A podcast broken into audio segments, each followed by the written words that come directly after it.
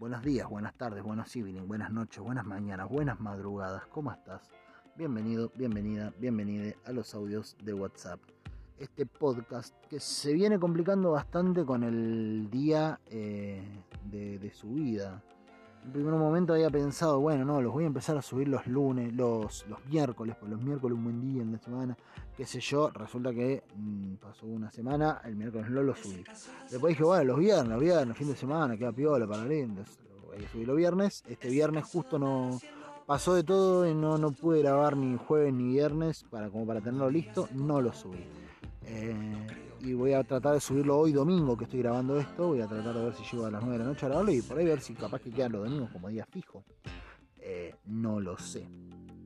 Pero eh, la cuestión, la cuestión, como dicen los franceses, es que. Es que coso. Es que no lo he subido. Voy a tratar de ponerme un día fijo eh, en la semana. Porque. Bueno, voy a tratar de que sean los domingos. Porque, claro, está bueno que sea así. Eh, la verdad que una semana bastante bonita hasta que pasó. Ya empiezan los días lindos también. Ah, me acuerdo que al principio decía cómo estaba el día. No me, pintaba la meteorología al principio de los primeros podcasts y arrancaba diciendo, no, es un día lindo y eso me pone bien para grabar. Y era verdad, porque me ponen bien para grabar los días. Estos días así, por ejemplo, ahí es un día, estoy mirando, ahora estoy mirando un árbol que le da el sol de lleno y brilla mucho. O sea, se ve muy, muy, muy espléndido, muy para arriba porque es un árbol que está brillando básicamente. Eh, y lo disfruto un montón. Hay un muy lindo día hoy, es medio, es veraniego, eh, primaveral más que veraniego. Eh, hace un clima re bonito, estoy viendo unas nubes re lindas, viste, la, la, estoy pasando muy bien en el sentido. Y eso. Por alguna razón me estoy acordando mucho de Ricky Martin. No sé por qué. Bueno, pasó esta semana. Posta que me quedé mirando una nube y se me vino la cara de Ricky Martin a la cabeza. Pero no sé por qué. Se apareció, viste, como el, como el papá de Simba, como cuando aparece Mufasa en el Rey León, pero apareció Ricky Martin. Eduardo. ¿Qué pasa, Ricky? Te has olvidado de que nada es imposible. Podemos hacernos invisibles con mi amor. Si somos dos. Eh, nada, eso, viste. Nada más a Ricky Martin. Viste que la semana pasó, no sé si esta semana fue que pasó, que el chabón salió una foto y estaba como hecho pija, bueno, hecho pija, o estaba con una edad, o sea, estaba grande. Le había pasado algo en la jeta y resulta que estaba todo como arrugado y todo, y lo comparaban con el cosito de los Simpsons cuando aparece el de Beverly Hills 90210, viste, que sonríe y se arruga todo, Troy McClure. Eh, y era como, eh, no, Ricky Martin, déjalo envejecer al chabón, boludo. ¿Cuántos años lleva siendo joven? Ricky Martin tiene como cincuenta y pico de años ya. Déjalo envejecer. Déjenlo ir, al chabón fue lindo mucho tiempo, ya está, cumplió. Cumplió con toda la humanidad. Ese chabón formó un montón de rato, ya déjenlo, déjenlo. Déjenlo ir. Eh, qué chabón lindo Ricky Martin. Pero son como esos acuerdos que llegamos tarde, porque yo digo, Ricky Martin es lindo hace una bocha, boludo, y lo empezamos a decir abiertamente hace un par de años, no hace tanto. Eh, como que estábamos muy con Brad Pitt, viste, antes, y con DiCaprio. Y resulta que DiCaprio se vino abajo. y Brad Pitt, eh, bueno, le pasó lo mismo que a Ricky Martin. En algún momento te haces viejo, hermano. Eh, hubo una época en la que Al Pacino era un galán. Una época en la que Kurt Russell o. ¿Cómo se llama este otro? O Val Kilmer eran galanes. Y bueno, llega un momento en el que se les pierde la galanura porque crecen y no sos toda la vida así. Ahora todo el mundo está con este Keanu Reeves. No, porque Keanu Reeves es eterno, ah, la copa de la vida de Keanu Reeves, ah, sigue toda la vida. En un dos o tres años más va a envejecer y todo ese argumento de que Keanu Reeves es para siempre se termina, boludo. Porque hay gente que llega bien hasta cierta edad y vos decís, fa, mirá cómo creció el chabón, qué bien, ¿no? Pero bueno, el pelo se nos cae a todos en algún momento. Eh, a mí todavía no. Me corté el pelo incluso. Tenía el pelo re largo, me lo corté. ¿Estoy orgulloso de eso? La verdad que no, tampoco estoy arrepentido. Eh, es algo que pasó. ¿Por qué te lo cuento? No sé, estoy haciendo tiempo. ¿Tiempo para qué? Tampoco sé, pero lo estoy haciendo. Eh, enfant, como dicen los franceses. Te voy a dejar con el capítulo, me parece. Bueno, tengo mucho más para decir. Salvo que dejen a Ricky Martin envejecer en paz, si tiene que envejecer. Si tiene que dejar de ser lindo, hegemónico, como toda esta gente que veníamos nombrando, de la hegemonía, no, porque son hegemónicos, no son lindos. Son lindos. Lindo hegemónico, que es con lo que la mayoría de nosotros buscamos, en definitiva. No, tampoco la careteemos tanto, no, onda. No es que, ay, no, no, yo no busco la hegemonía. Si a mí una vez, como posta que conocí un flaco una vuelta, que en una pensión, que se decía, estaban todos en un día, no sé, había estaban viendo un programa en un sábado de la noche y aparece Nicole Neumann. Y había uno que le encantaba a Nicole Neumann, se volvió loco. Y empezó, no, Nicole Neumann, no. Sí, una cosa igual también estaba como medio sacado. El otro era como para agarrar un matafuego y tirarle, ¿viste? Pero salta otro, el Pipo, eh, mientras el pájaro, todos reapodos los chabones, ninguno se llamaba Sergio, Gustavo. Eh, mientras, mientras el pájaro estaba como para ir con un balde de agua fría y tirarle y decir, calmate un cacho, hermano, es la tele, deja de lamer la pantalla, querés. Eh, mientras uno estaba muy así, el otro empezó como, ¿en serio les gusta esa chabona? Cualquier, no, esa, esa una minita más, una modelito más, no, cualquier chabón. No, ¿en serio te gusta esa chabona? No. Empezó como a bardear a todos los que le gustaba esa mina. Y decía como, sí, boludo qué sé yo, está bárbara. Y, en un momento empezamos a decir, che, bueno, Pipo, ¿y vos qué haces si te encara Nicole Neumann en un boliche? No me encararía jamás a mí esa mina. Sí, ya sé, bueno, pero ponele, supongamos que te encara la loca en un boliche. ¿Qué le dirías? ¿Vos qué haces? Y no, yo la miro y le diría, disculpa, loca, estoy ocupado.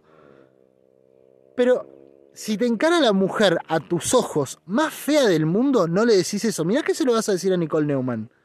Eh, la, persona menos apetecible a tu, a tu criterio, sea la que sea, no le diría jamás en la vida, disculpa flaca, estoy ocupado. Pero por no ser un sorete nada más no se lo diría. Em, y hay que reconocer que hay gente que tiene esa capacidad. Después otras capacidades no las tendrán. Es que ese es el problema. La compensación no está en decir somos todos iguales de hermosos. Yo no soy igual de lindo que, que George Clooney.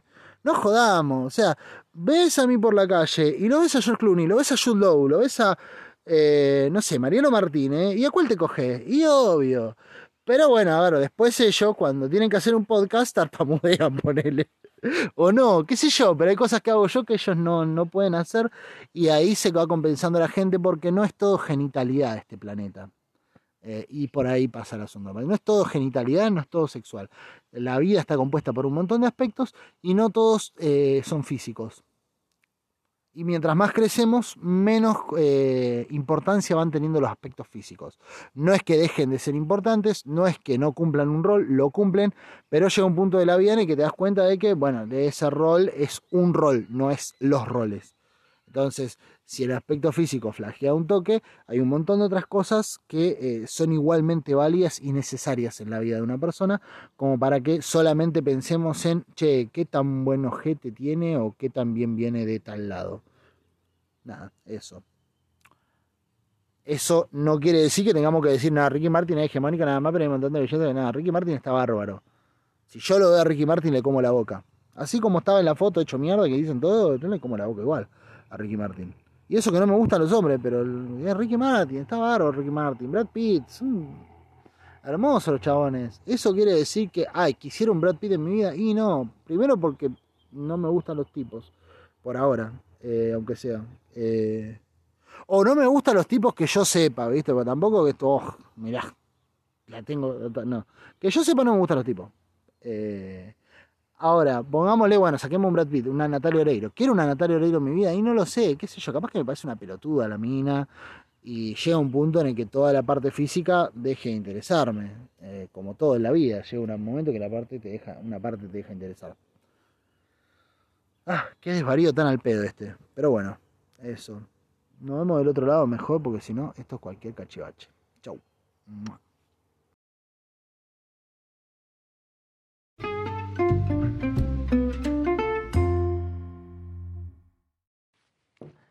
La cuestión es que empecé el juego del calamar, la serie esta de Netflix, la nueva que salió, la coreana. Em, que si la viste hasta el capítulo 2, lo que te vaya a contar ahora no te va a cambiar en lo más mínimo. Y si viste mm, menos de eso, o sea, si no la viste, eh, seguramente sepas de qué se trata por estos días, porque se inundó Facebook, se inundó Instagram y Twitter, Twitter, Twitter con cosas de, de, la serie. Es más, muy probablemente ya te cagaron el final y todo. Em, cuestión. Eh, por si no sabes, o si estás viendo esto dentro de seis meses, cuando yo todos hayan olvidado el juego del calamar. Em, la, la, historia se trata de un chabón que está súper endeudado, no tiene un mango, tiene muy poca guita, está mal económicamente, vive de la madre, medio zángano, ¿viste? Como no te, no te agrada mucho el personaje al principio, es una especie de padre ausente, bueno, no padre ausente, pero un chabón que no tiene nada para ofrecer a la hija y demás, que un día, por diversas causas que no voy a detallar porque sería totalmente al pedo, eh, termina frente a un chabón que le dice, mira, juguemos un juego de nenes, ¿sabes jugar este jueguito? Que es como ponerle dar vuelta a la figurita, alguna cosa así. Dice, sí, sí, bueno, juguemos a esto. Si yo gano, Em, vos me debes tanta guita, si vos ganás, vos me eh, yo te debo a vos tanta guita. Eh, al final le gana y le dice, mira, no tengo cómo pagarte, me puedes pagar con tu cuerpo si querés. Entonces, fale pega un cachetazo y siguen jugando. Y cada vez que pierde se come un cachetazo y cada vez que gana le dan plata. Resulta que terminan de jugar y lo que le dice, bueno, mira, si querés, hay un torneo, un concurso, no sé qué mierda es, que vos podés venir a participar y eh, si ganás salís millonario de ahí. ¿En serio? Sí. Bueno, dale, joya, vamos. Vamos a, vamos a jugar. Van, participan del, del torneo, el chabón se, se suma, va, a participar del torneo. Cuando llega se desayuna que lo duermen, eh, antes se toma el auto, lo duermen y aparece un lugar vestido con otra ropa, eh, sin saber dónde está y todo, con un montón de gente que está en el, en el mismo lugar y en la misma situación de desconocimiento participan del primer juego y se dan cuenta que es a muerte. Es un juego de chicos, pero quien pierda va a ir muriendo eventualmente, ¿no es cierto? Los que vayan ganando y pasando de ronda van a zafar. Entonces se reviran todo y dicen, no, ni en pedo participo de esto, es una locura, mirá que voy a arriesgar así, a morir, etcétera, etcétera, etcétera. La cuestión es que el chabón agarra... Eh, dice, bueno, mira, nos queremos ir a la mierda de acá y la voz del juego, el líder del juego, le dice, bueno, mira, esto es libre, o sea, si la mayoría decide que se quiere ir, se van, no hay ningún problema. Y pueden volver cuando quieran. Van a votación, gana que se vayan todos. Gana que es libre y que, y que, se, que se pueden ir todos de ahí y listo, y se van a la mierda. Ese es el primer capítulo. El segundo capítulo es la historia de por qué todos vuelven a participar en el juego. Y esa es la crítica que le quiero hacer principalmente hoy. Al... Hay, hay muchas cosas que no me gustaron de la serie. A ver, la serie no me pareció una poronga. Eh, está buena, es entretenida, es disfrutable, entretenida. Terminaba de ver un capítulo y quería ver cómo seguía, no es que no. Tampoco es, eh, no sé, la nueva Breaking Bad, ponele. O Los Sopranos, o la serie favorita que tengo. No es la nueva Malcolm, si estamos hablando de mis gustos. Pero está buena, está buena. Y lo que pasa es que mucha gente no acepta que las cosas no es que son o una poronga sideral o eh, la nueva obra maestra que nos va a acompañar hasta el fin de nuestros días. Son series, punto. A veces están buenísimas, a veces están buenas, a veces son una chotada. Y la gran mayoría de las veces están ahí en el medio. Te entretienen un rato, la pasaste bien y listo. Y no tiene por qué ser malo eso o tal cosa. Cumplió, qué sé yo, hizo lo que hizo lo que yo quería que hiciera. Me hizo pasar un rato con alguien y divertirme, punto. Pero en el segundo capítulo sí, debo decir que pasa... Em, me, aburrió muchísimo porque es la historia de cómo vuelven. O sea, de por sí yo sé que la serie se trata de gente pobre que no tiene un mango, que está mal económicamente, que busca la forma de ganar guita a través de un juego a muerte. Listo. Eh, con esa premisa yo puedo vivir, yo no necesito saber por qué todos van a volver, que todos dicen, no, esto es demasiado, mejor me voy y todos vuelven. Se podría haber arreglado con una escena, no, me llevan a ver la vida de cada uno de los participantes del juego para saber cuáles son los motivos que los empujan a ellos a ir al juego del calamar, cuando es totalmente al pedo, porque a mí lo que me llama la atención es ver adultos jugando juego de chicos eh, a muerte. Es como si fuera una especie de ver el chavo a muerte. Eh, eso es lo que me llama la atención, eso es lo que quiero ver, no hay otra cosa que me interese. Entonces, que me hagas perder todo un capítulo, que no lo vi directamente, porque no lo vi, no me, quedé charlando, me puse a hacer otra cosa, no le presté atención y la entendí igual la serie. Porque después se encargan, en distintos diálogos que van teniendo los distintos personajes, en contarse también su historia. Con lo que uno dice, es más al pedo esto todavía, porque no solo que veo tu historia, no solo veo eh, la historia de por qué cada uno va, que ya de por sí no me interesaba, sino que después me la volvés a contar cuando están ahí en algún momento que están sentados y dices, ay, ¿por qué vine yo acá? ¿Te querés que te cuente? No, boludo, ya lo vi en un capítulo. No, bueno, pero él no se lo conté. Mira, te cuento, Juan. Resulta que yo tenía una empresa y quebró, entonces, de vuelta todo. Digo, sí, hace falta ver tantas veces eso. Entiendo que puede ser que de algún modo quieran mostrar cómo la sociedad coreana está destrozada por dentro. Creo que, si no me equivoco, eh, Parasite también es de Corea.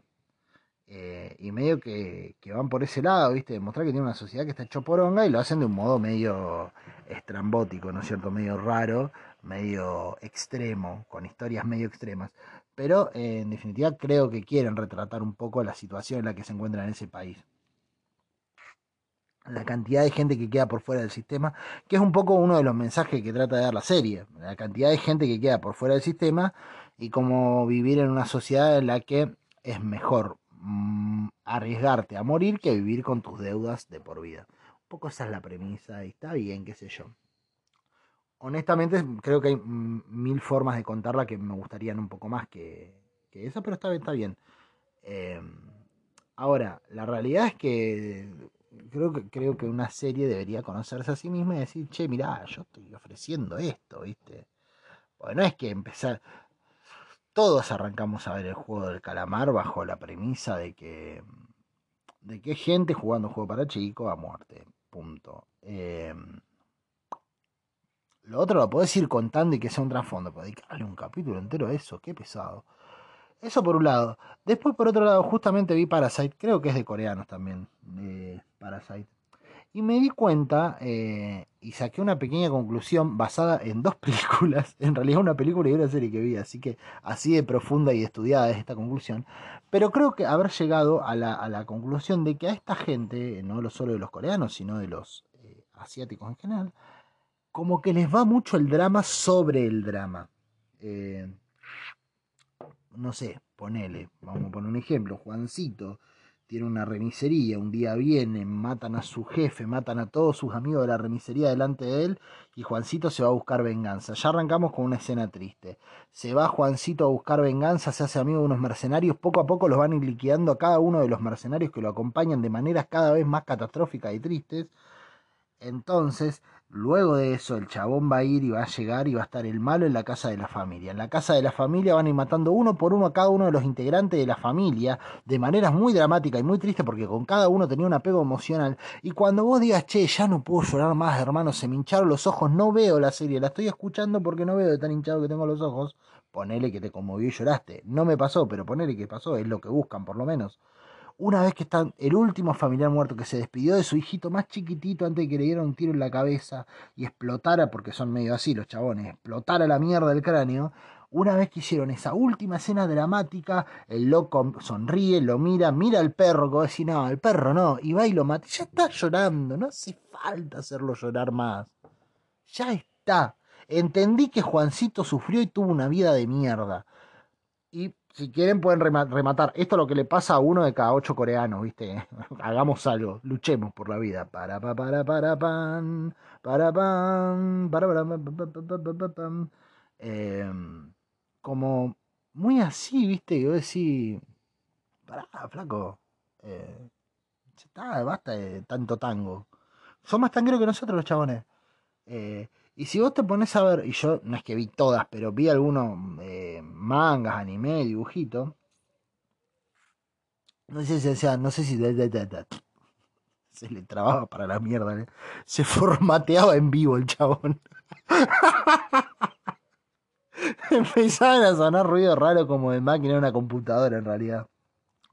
Esto lo hace una inteligencia artificial. Producido por tu propia inteligencia artificial, los audios de WhatsApp es un podcast en el que una inteligencia artificial habla de sus propias experiencias humanas, aunque no sean experiencias humanas porque son producidas por una inteligencia artificial. Acompáñanos a ver este divertido podcast donde criticaremos a la sociedad, a las clases políticas, a las clases futbolísticas, a las películas y a cada pelotudo que se encuentre en los audios de WhatsApp. Conducido por Eduardo Ulloa, tu inteligencia artificial de confianza. Para, para, para, para, para, luchemos por la vida. Eran todas propaganda de luchemos por la vida. Eh, en fin, este momento de, de desvarío fue auspiciado por. Para, para, para, para, para, luchemos por la vida. Como que trataban de volver a toda costa lo loco, ¿viste? Querían volver a imponer su mensaje de andar con cinturón de seguridad y no les importaba cómo ni dónde. En fin, enfant, como dicen los franceses. Que si no sabes por qué digo eso, porque lo digo casi siempre, y por ahí decir, ¿por qué habla como un pelotudo este chabón? Explico, explico. Em, yo tengo una especie de chiste, a mí me rompe mucho las pelotas la gente que de repente dicen, ah, sí, porque son italianos, ¿viste? Y cuando quieren demostrar que saben un idioma, lo hacen mucho con el italiano y con el francés. Entonces dicen, no, no, eh, porque yo vivía muchos años en Italia y, y allá, viste, se come la pasta, la pasta, la comen con el rigazzi. ¿Qué, ma, qué pasa, ma Charlie? Ma no parla la pasta, ¿qué no anda? Baila la tarantela, Y vos decís, flaco, ¿por qué te pusiste a hablar en italiano en el medio? De que estabas explicándome algo. O en francés. En Francia se usa mucho, la, yo cuando estuve allá me decían, monsieur le le baguettes, le cuchiflé. Y yo decía, está bien, qué sé yo. ¿Sabes hablar francés? Te felicito, me chupa un huevo. Hablame en castellano, porque no entiendo lo que está diciendo. Entonces, a modo de mi propia ironía de inteligencia artificial, he definido hacer este chiste de decir, como dicen los franceses, enfant. Aunque los franceses no digan enfant, porque enfant no quiere decir nada, pero para mí quiere decir en fin, como en un lenguaje inventado. Esos códigos que entiendo yo nada más. Tiene gracia para mí eso. No tiene gracia para nadie más. A nadie le causa gracia esto del enfant. Pero me quedo. ¿Vos podés creer que me hice eco de mi propio latiguillo? Es como que compré, compré mi propio producto y soy el único cliente. Eh, enfant, como dicen los franceses. le caso, el caso, la cuestión, le cuestión, le cuestión, la cuestión es que, ¿cómo se llama? Eh, nada, los locos tienen esta cosa, viste, de meten mucho, meten una cosa muy, muy cargada de emoción y todo, y ya está llorando no hace falta que me haga llorar más. Porque si ya estoy llorando, no voy a poder llorar más. No me, que, yo lo que quieren es que esté como. no, el perro no, hijo de puta. Y llores más todavía. Odia, pará, boludo. Ya está. Para el colmo, no me emocioné ni con el bebé. ¿Por qué me voy a emocionar con el perro? No me interesa lo que estoy viendo. Perdón, soy medio chota en ese sentido, pero cuando no compro, no compro. Y cuando compro, compro un montón. A mí Kung Fu Panda me hace llorar como un sorete, por ejemplo. Lo que lloro viendo Kung Fu Panda, de principio, de que pose su primer chiste hasta el final, lloro, pero lloro con Kung Fu Panda. No es que, ay, lloro de la risa, no, lloro, lloro emocionado. Kung Fu Panda la compro. Ahora, el juego del calamar no. O sea, cuando el chabón encontró al periquito con la cabeza desprendida, no me hizo llorar. Em, no, no, no sucede eso, ¿viste? La cabeza de la mascota se desprende. Si no sabes, esa es una escena de, de coso, de um, tonto y retonto. Tont arretant, eh, como le dicen en Marsella. Tont arretant. Le tonté a le retant. Eh, que en un momento el chabón llega y está la cabeza del perico desprendida y dice Le commissaire de la Moscou raciste el respendido su copain. Ma que se parle-vous par Marcel, soufflé. Y el otro dice, oh, manger, mon chéri, vos, cuchuflé, ah, sacré bleu. Y se ponen los dos a llorar. Pasa eso en tonto y retonto en Francia. Le tonté et le retonte de Ratont. Eh, La cuestión es que, nada, eso, me parece que es como demasiado drama puesto uno arriba sobre el otro, ¿viste? Como apilar ladrillito de drama. Y llega un momento en el que no sabes ni por qué estás llorando y decís, ¿sabes qué? Voy a tomar una decisión que va a cambiar todo. Eh, no lloro más por esta serie. Me voy a reír. Cada vez que muere un personaje me voy a reír. ¿Por qué? Porque me la veo venir. Porque para mí todos los personajes están muertos antes de arrancar el capítulo. Para mí, en ese sentido, eh, pifian. Y yo creo que tanto el drama como el humor, como todas las cosas de la vida, tienen que saber todas esas cosas impactantes. Todos los impactos tienen que estar puestos en la dosis justa. ¿Viste como cuando un jugador tira un caño en un partido? Poner, no sé, me agarra la pelota, viene uno, lo encara, tira un caño, listo. ¡Wow! ¡Qué grande Román! Capaz que tira otro caño más grande todavía Román. Al tercer caño ya decís, che, y si la pasás mejor, la vas a perder. Pasala. No, no sé. Idea mía, capaz que es una pavada, pero se me ocurre. Que en todo caso, si en vez de tirar el caño por una cuarta vez, em, nada, eh, hagas eh, como que como que jugás en equipo y se la des a alguien. Digo yo, se me ocurre. La cuestión es que un poco tiene eso, ¿viste? Como, por ejemplo, cuando vos haces en una canción, ponele un buen corte y un silencio, quienes hagan canciones me van a entender.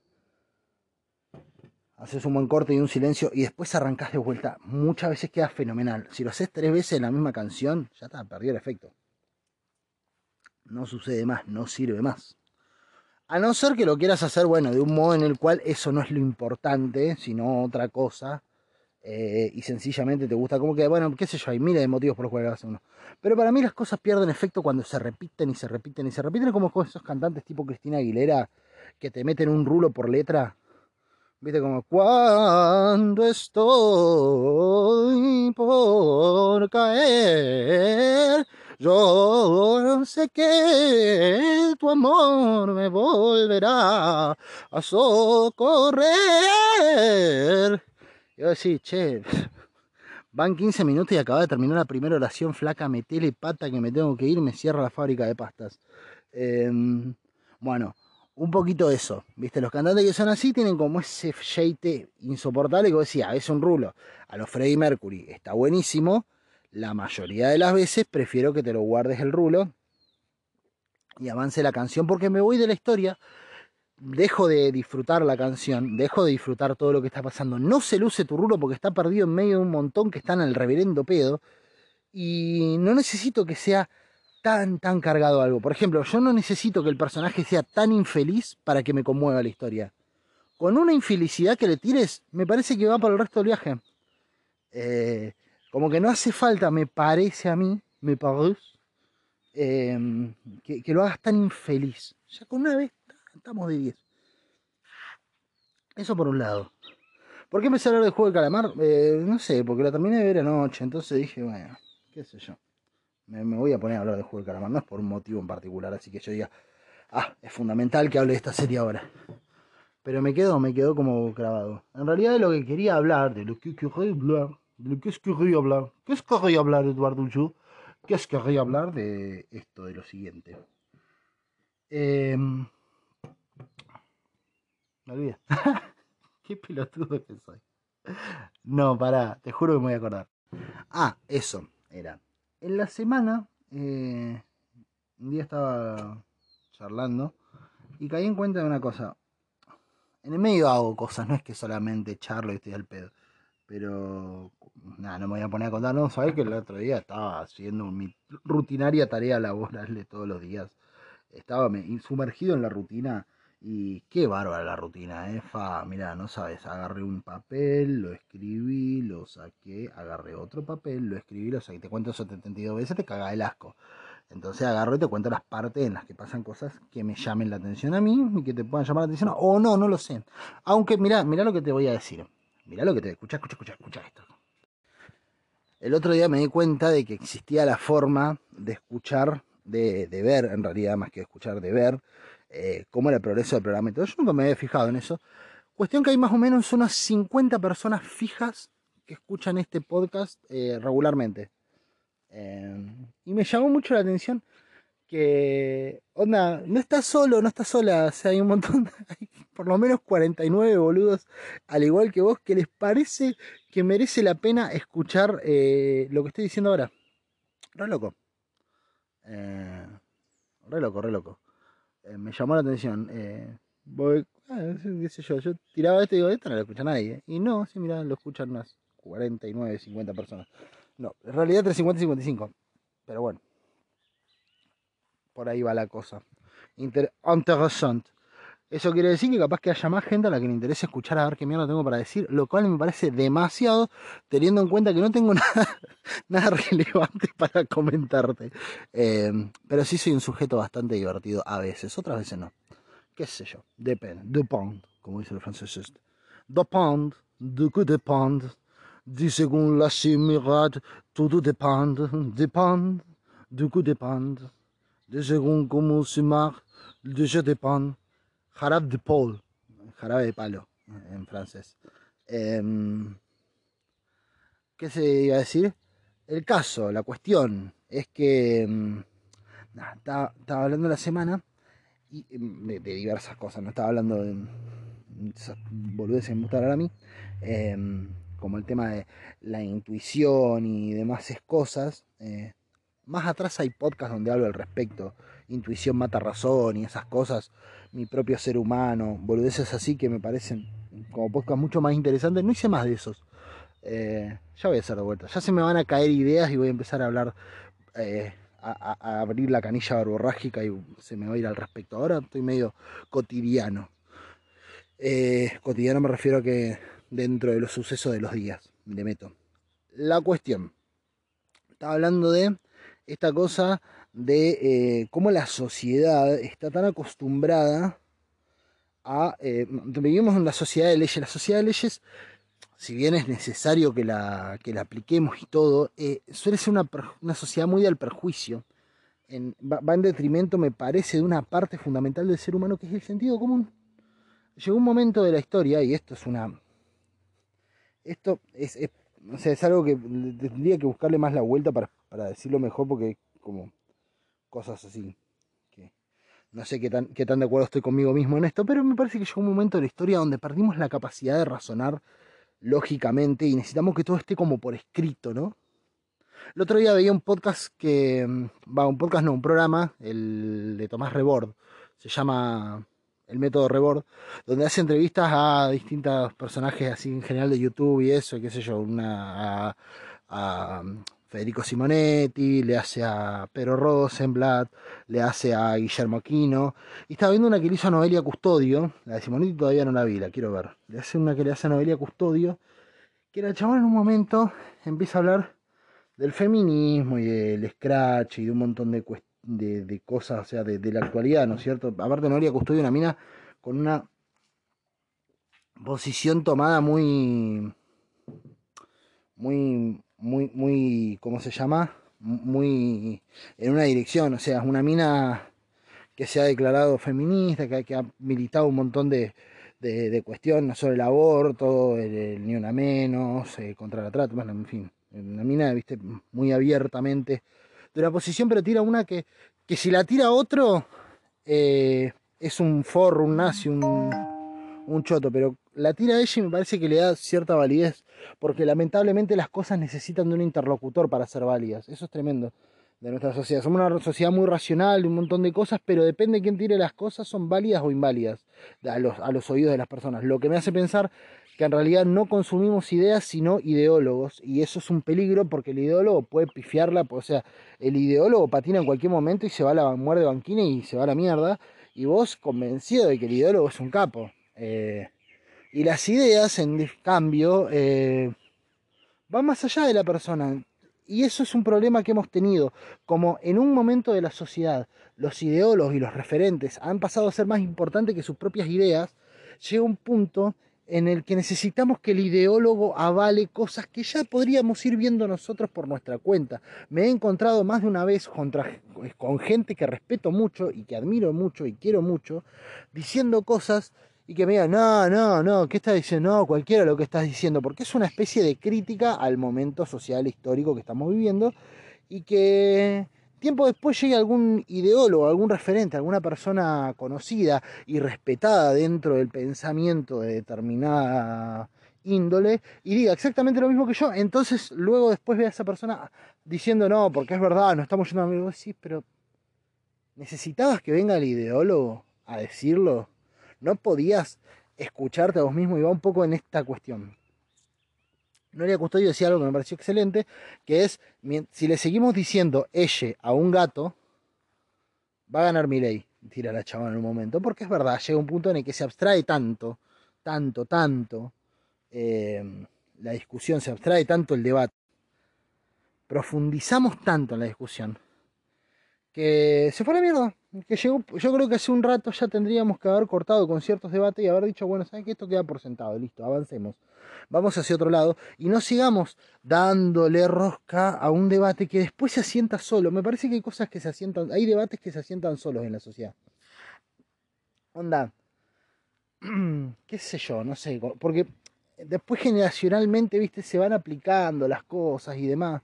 Entonces, hay veces que en vez de hacer una jornada por el uso del lenguaje inclusivo, ponerle que existiera, no digo que exista, pero ponerle que existiera, hacemos una jornada por el uso del lenguaje inclusivo y, y fa, viste, y damos acá y damos allá y no, y, y vamos a hablar con todos ahora con la E, porque es importante. En vez de hacer eso, habla con la E, hable mucha gente con la E, y démoslo por sentado. Y cuando venga alguno a hablar de nada, lenguaje inclusivo, pero sí, eh, este, cuando digo así, digo todos y todas, no se falta. Eh, ok.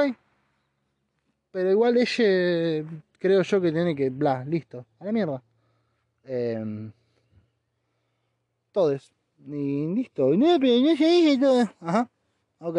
El, el resto de ustedes está de acuerdo. Eh, y listo, a la verga. No, no, no detenerte en esto, no, no hacer esta batalla pelotuda, porque después solo por su peso cae eso, ¿viste? Los pibes van creciendo y escuchan a uno y escuchan a otro y dicen, ¿sabes qué? Tiene razón uno, no el otro. Eh, y listo, y al pedo hiciste todo este marco de discusión donde te abstrajiste y ahí sí corres el riesgo de que el pibe diga, che, pará, esto es una abstracción estúpida. Y, y ahí sí corres el riesgo de que la generación futura diga, pará, boludo, le están diciendo le están poniendo género a un lavarropa, puede ser.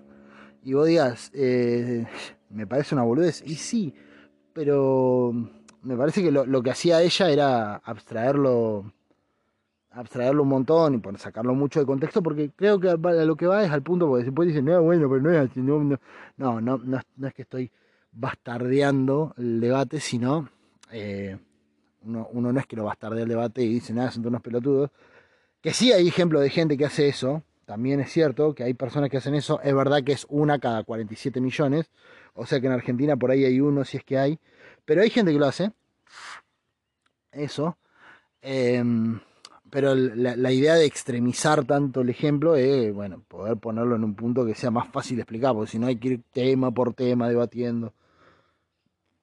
Y la, la idea es que nos podamos aprender a hacer una idea general de las cosas, me parece, ¿no? tendríamos que ir en busca de esto como sociedad, hacernos una idea general de las cosas sin la necesidad de que cada tema en puntual lo vemos, sino decir, bueno, mira, esto, estos grandes rasgos, creemos que debería resolverse de esta manera, listo, seguís, no es que esto creemos que debería resolverse de esta manera, ah, y esto otro, y esto otro, y esto otro es lo mismo, pero en verde, la concha de tu hermana, resolverlo igual que las otras cuatro anteriores. Eh, ¿Viste? No cambia, no cambia tanto. No, eh, creo que no hace falta que abramos un debate cada vez que pasa algo. Parece que tenemos que aprender como sociedad a resolver. ¿Por qué digo esto? Porque he llegado a la conclusión de que desde hace unos cuantos años atrás hemos perdido la capacidad. Con Gaby, con Gabriela, con Gabriela Juen, o, o Gabriela Juen, como le gusta que le digan en alemán, porque nosotros somos políglotas, no sé si lo sabían. Em, yo hablo en francés, ella se puchero.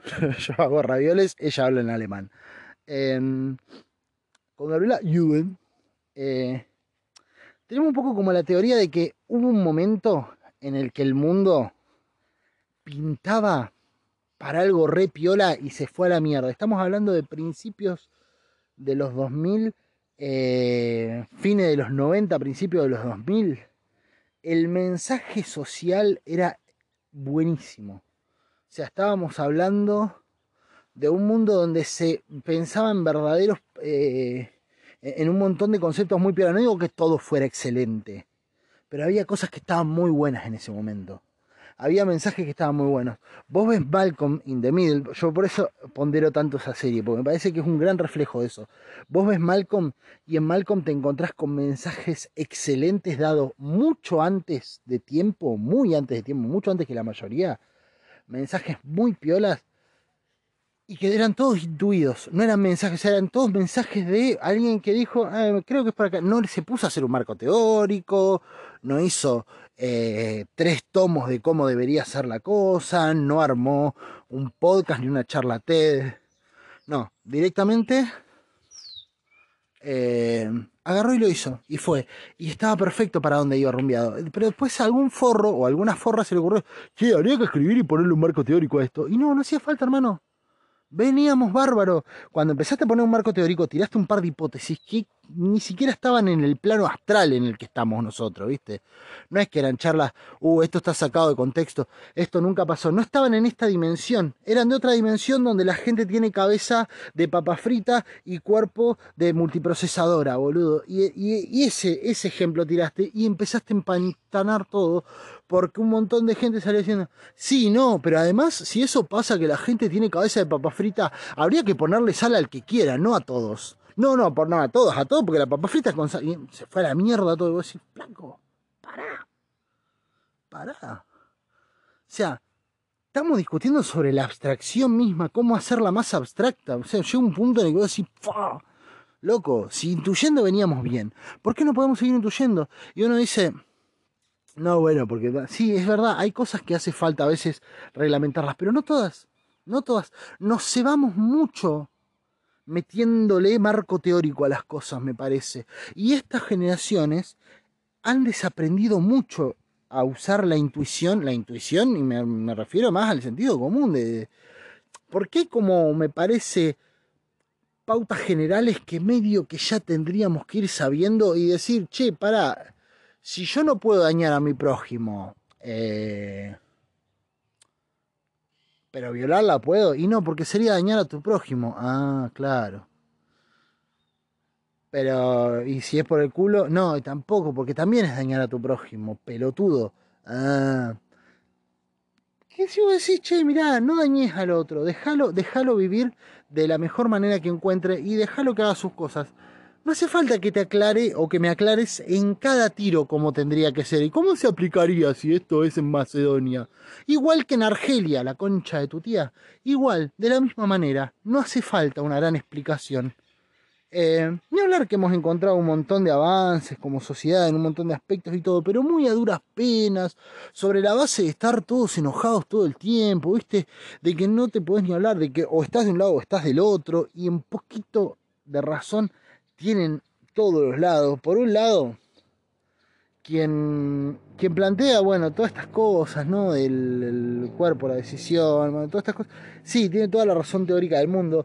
Y el otro a veces tiene un poco de razón en decir, che, afloja un poco con la cara de ojete, boludo, la concha de la lora, banca un cacho, baja un. Cambiame la cara un toque, no hagas todo tan complicado. Perdonar que hace un chiste y no fue un mala leche, no enté ahí con la reina. No, hijo de puta, ¿qué dijiste? Vos que dijiste, hijo de puta, ¿por qué puta? ¿Qué tiene de mal? Ah, no, tenés razón. Ah, pará, bajen un cambio. Es como una cosa de una efervescencia y no tiene que ver con una cuestión de que esté mal el planteo. Está mal que no ah, que hayamos encontrado la necesidad de que todo esté eh, puesto en cosas que no necesitan ser tan analizada, ¿viste? No necesito saber el género que tiene una maceta. Es una maceta, me chupa un huevo el género. No cambia eso, no puedo hacerle nada contra su voluntad, o todo se lo hago contra su voluntad, mejor dicho, la maceta, porque no tiene voluntad. Hay un quilombo constante que es insufrible. Y como te decía, viste, hay cosas. Pues te digo, Malcolm in the Middle tiene un capítulo hace muchos años pero hace muchos años, mirá lo que estaba llegando la gente pensando un toque, ¿no? Y, pero pensando bien, digo, eh, sin, sin un marco, sin tener que hacer una gran explicación. Hay un capítulo donde Malcolm resulta que se está tirando todo el capítulo onda con una piba. Llega un momento en que la piba lo, lo, apura un toque y está re en pedo. Y cuando el chabón va a estar con la flaca, eh, el loco agarra y dice no.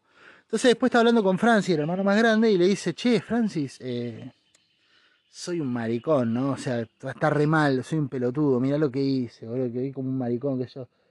Y le dice, no, no, no, yo no podría estar mal. No, dice, nunca voy a ser como vos, porque Francis es como un re ganado, un re winner, qué sé yo. Charlie dice, no, no, no. Y eso también está re bueno, porque eh, una de las cosas que a mí me encanta de Malcolm es que mezcla personas, eh, son todos hermanos, pero con diversas características. Ponerle, Francis es re winner, Riz dentro de todo es, un pelotudo en realidad, pero es un pelotudo muy fuerte eh, físicamente. Dewey es, bueno, en fin, cada quien con una personalidad muy definida de Franz. Y Malcolm lo admira muchísimo a Riz, es su ídolo, es Riz. Y Malcolm le dice, nunca voy a ser como vos. El chabón le dice, no, no, yo no podría estar más orgulloso de vos. Decidiste no aprovecharte de una piba que estaba borracha, dice. Tuviste la oportunidad de hacerlo y no lo hiciste. No podría estar más orgulloso de vos. Punto. Ahí termina. No así más no, necesito explicar más. Porque eso era todo lo que teníamos que saber. Y esa era toda la bajada de línea que necesitábamos. Decir, che, mira, tuviste la posibilidad de hacerlo y no lo hiciste. Estoy orgulloso de vos. Y después el entendedor entiende. Y el entendedor podemos ser todos si aprendemos a desarrollar un poco más el propio criterio y el sentido común y la. y la ¿cómo se llama? y la, y la y la, capacidad de, análisis propio sin necesidad de haberlo leído en algún lado. Por eso siempre digo que me rompe tanto las pelotas que sean más importantes los ideólogos que las ideas. Me, jode que necesitemos que todas las cosas, que tener gustos certificados, eh, que sepamos que esto es de capo y esto es de pedorro, ¿viste? Que existan conceptos como el placer culposo. Me rompe las pelotas que exista eso. ¿Cómo te va a dar culpa el placer a esta altura de la vida? ¿No es cierto? Eh, ¿Qué clase de pelotudo sos que te da culpa lo que te gusta? a esta altura de la vida, porque ni siquiera es por una cuestión de religión. El placer culposo lo tiene que ver con una cuestión de, no, bueno, Dios me dice que está mal que me haga la paja. Bueno, está bien, qué sé yo, te entiendo, es tu religión. Pero me diga, no, tengo placer culposo porque me gusta un tema de Cristian Castro y viste, yo escucho metales. Sos un pelotudo, hermano disculpame que te lo diga así, pero no hay otra forma de catalogarte, no te puedo etiquetar de otra manera, sos un pelotudo, vos deberías ir a la góndola de los pelotudos y que cada quien agarre, te meta en su carrito si necesita algún pelotudo un rato. Porque sos un pelotudo, ¿cómo vas a tener un gusto que te da culpa? ¿Qué clase de pelotudez es esa? ¿Por qué necesitas que alguien venga y te diga qué es lo que sí te puede gustar y qué es lo que no te puede gustar, qué es de Gil y qué es de Capo? Y, ay, no, ¿por, qué necesitamos que llegue Noelia Custodio a decirnos que ya estamos exagerando un toque si le decimos ella a un gato? Ella a un gato. ¿Viste? ¿Por qué necesitamos que venga ella? ¿No lo podíamos resolver por nuestra cuenta? Dale, boludo, necesitas que venga un musicólogo re contracopado a decirte que eh, Yellow de los Beatles es una verga y que no podrás olvidar de Cristian Castro es un temazo. Necesitas que venga posta Pedro Aznar a decírtelo, que tampoco te lo va a decir capaz, o venga Charlie o cualquier verga. Necesitas que vengan a decírtelo, no podés escucharlo vos. Posta, posta lo digo. Es recontra subjetivo lo que estoy diciendo, ni hablar pero estoy seguro que la mayoría de la gente que conozco, si viene el día de mañana por tirar, David Leboni dice, qué temazo ese de Cristian Castro, y oh, este sí, pero este tema de los Beatles la verdad que es cualquiera, porque si en parte, según tengo entendido, la historia es que, por lo menos me lo contó una vez alguien, eh, capaz que nada que ver, ¿no? Capaz que me estaban boludeando, muy probablemente, muchas veces me boludean, pero la historia es más o menos como que eh, Paul McCartney o los Beatles dijeron, che, a ver qué tan lejos llegó nuestra popularidad, a ver si nos bancan todas e hicieron Yellow Submarine. O sea, fue un tema que fue un experimento social, no fue una canción eso. Y muchos años después tenemos gente diciendo, qué genialidad de los Beatles, ¿eh? qué genialidad. O así, loco, si te parece una poronga, te parece una poronga, está perfecto qué sé yo, eh, está perfecto que te parezca. A ver, te puede pasar lo mismo con Yesterday, ¿eh? No hace falta que te guste Yesterday. El problema es que me digas, no, sí, en voz bajita. Y yo cada tanto me pongo alguno de Ricky Martin porque eh, nada es imposible de Ricky Martin. A mí me gusta, ¿viste? No lo quiero decir en voz alta porque por ahí me expulsan del club de literatura. Anda a la concha de tu madre, flaco. ¿Qué querés que te diga? Aprende a intuir las cosas. Y una de las cosas que hablaba con Gabriel en ese respecto es que no has visto la cantidad de discusiones innecesarias que se plantean hoy en día por plantear hipótesis que no existen. la cantidad de veces que dice, che, ¿y qué pasaría si un marciano cruzara la frontera argentina con Chile? Ese chabón está faltando a la ley de inmigraciones, se arma un debate de la concha de la lora y ni siquiera vino un marciano a la Tierra todavía.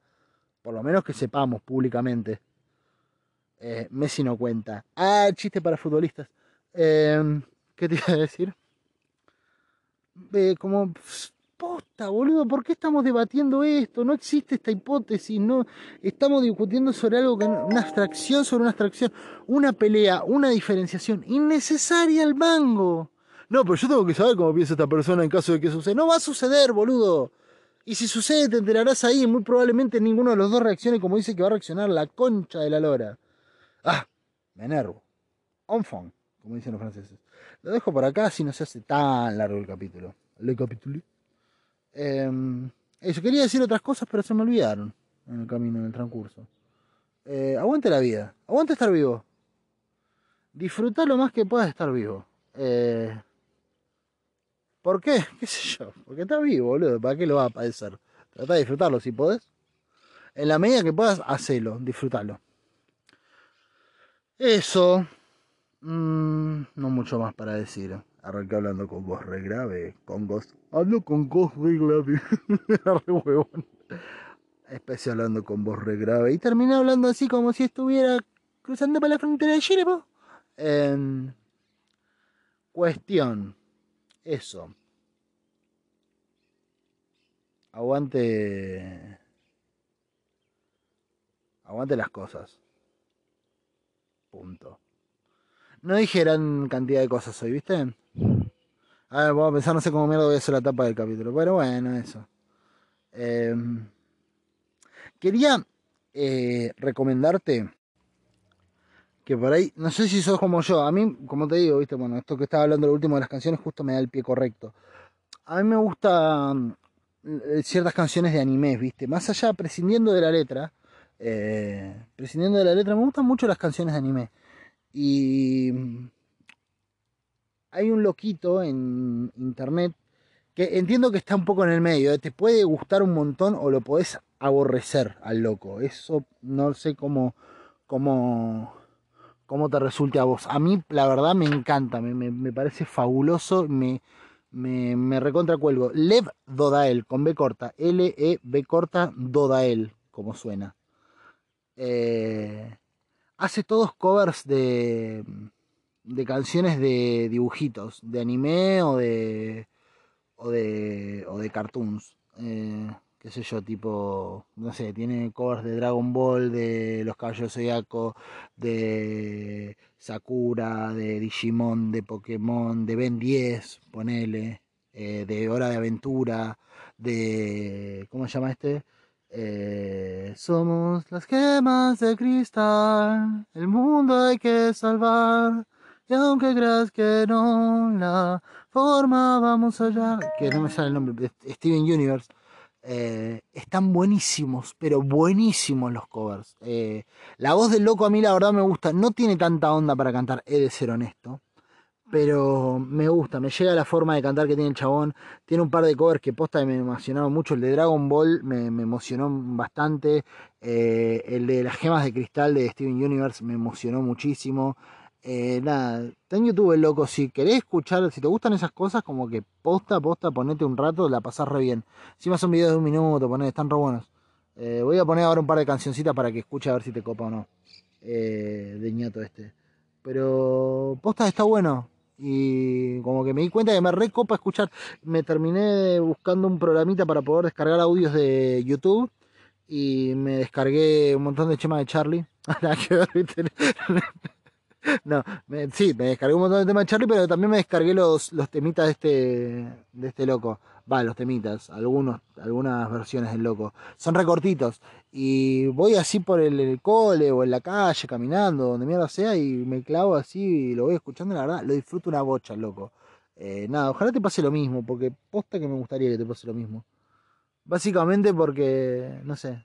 A ver si responden la puta pregunta que hago al final del, capítulo. Que dejé ayer el otro día una pregunta, no contó nadie. Nadie las ve, no sé qué onda. O a todos le abro, no, no, no, Eh, nada, no sé, voy a preguntar algo ahora. Quiero ver si funcionan las preguntas de mierda. Viste que te da la oportunidad, la posibilidad de poner una pregunta, entonces el que escucha puede responder la pregunta que vos haces. Eh, nada, qué sé yo. Eso, bueno, te dejo con las canciones. Y hasta la semana que viene. Nos vemos del otro lado.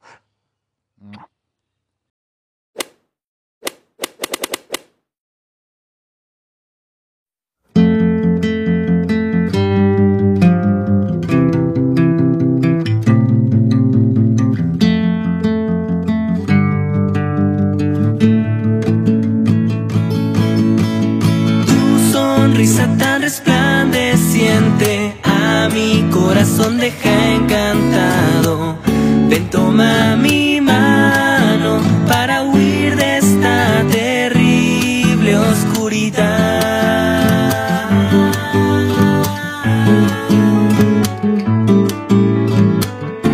En el instante en que te volví a encontrar, mi mente trajo a mí aquel hermoso lugar que cuando era niño fue tan valioso para mí.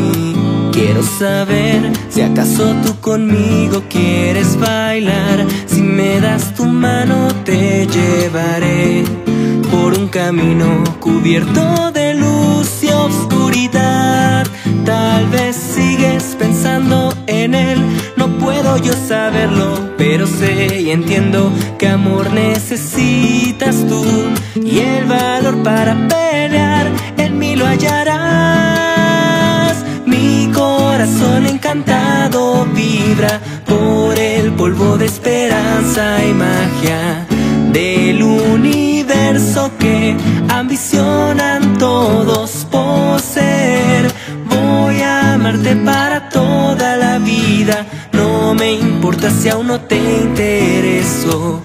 Ven, toma mi mano para huir de esta infinita oscuridad.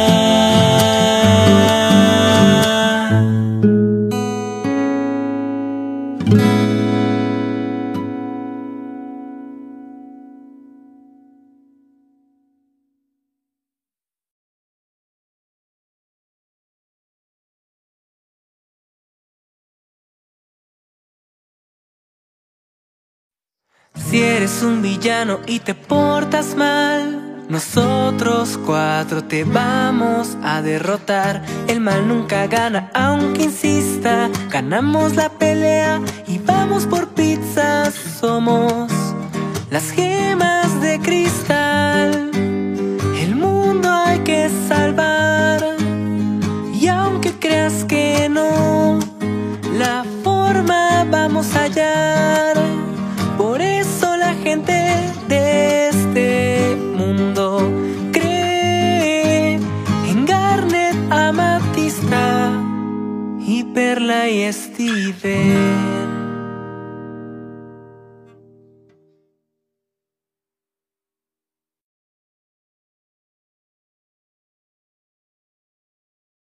Les diré algo que sé muy bien. Debí decirles que perdí un pedazo de ti. Ya no está, se fue por siempre, creo que ya no importa, pues sin ti yo no puedo vivir. Con mis amigos podré seguir y así soñar con tu amor. Que soy para ti soy una broma o tu hermano, que soy para ti. Me minimizas por ser joven, que no crees que entiendo bien. Quería tocar junto a ti, anoche fue muy especial, aunque ustedes no dejaran de pelearse. Ustedes son mis amigas sin igual, lo son no hay nadie más así, así estoy hablando de ustedes dos. Y tú, Jake, yo les canto mi canción y lo haré de corazón. Que soy para ti, soy una broma o tu hermano, que soy para ti Me minimizas por ser joven, que no crees que entiendo bien. Quería tocar junto a ti, olvidaré lo que perdí, recordaré lo que compartí por ahí. Ustedes son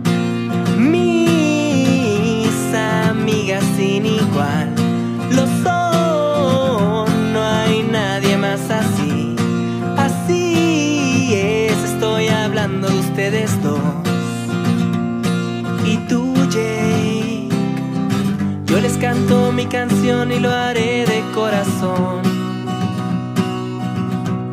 Lo haré de tal manera y tan real que así podré abrir la puerta.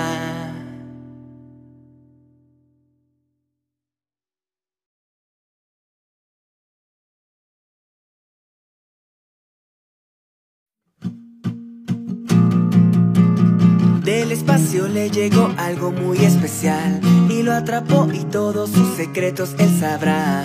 Con superpoderes él cambió y ahora es Ben 10. Y si lo ves prepárate pues te sorprenderá.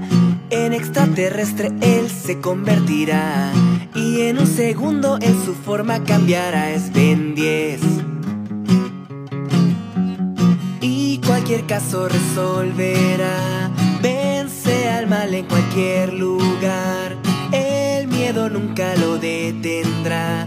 Y de los rufianes él nos salvará. Es Ben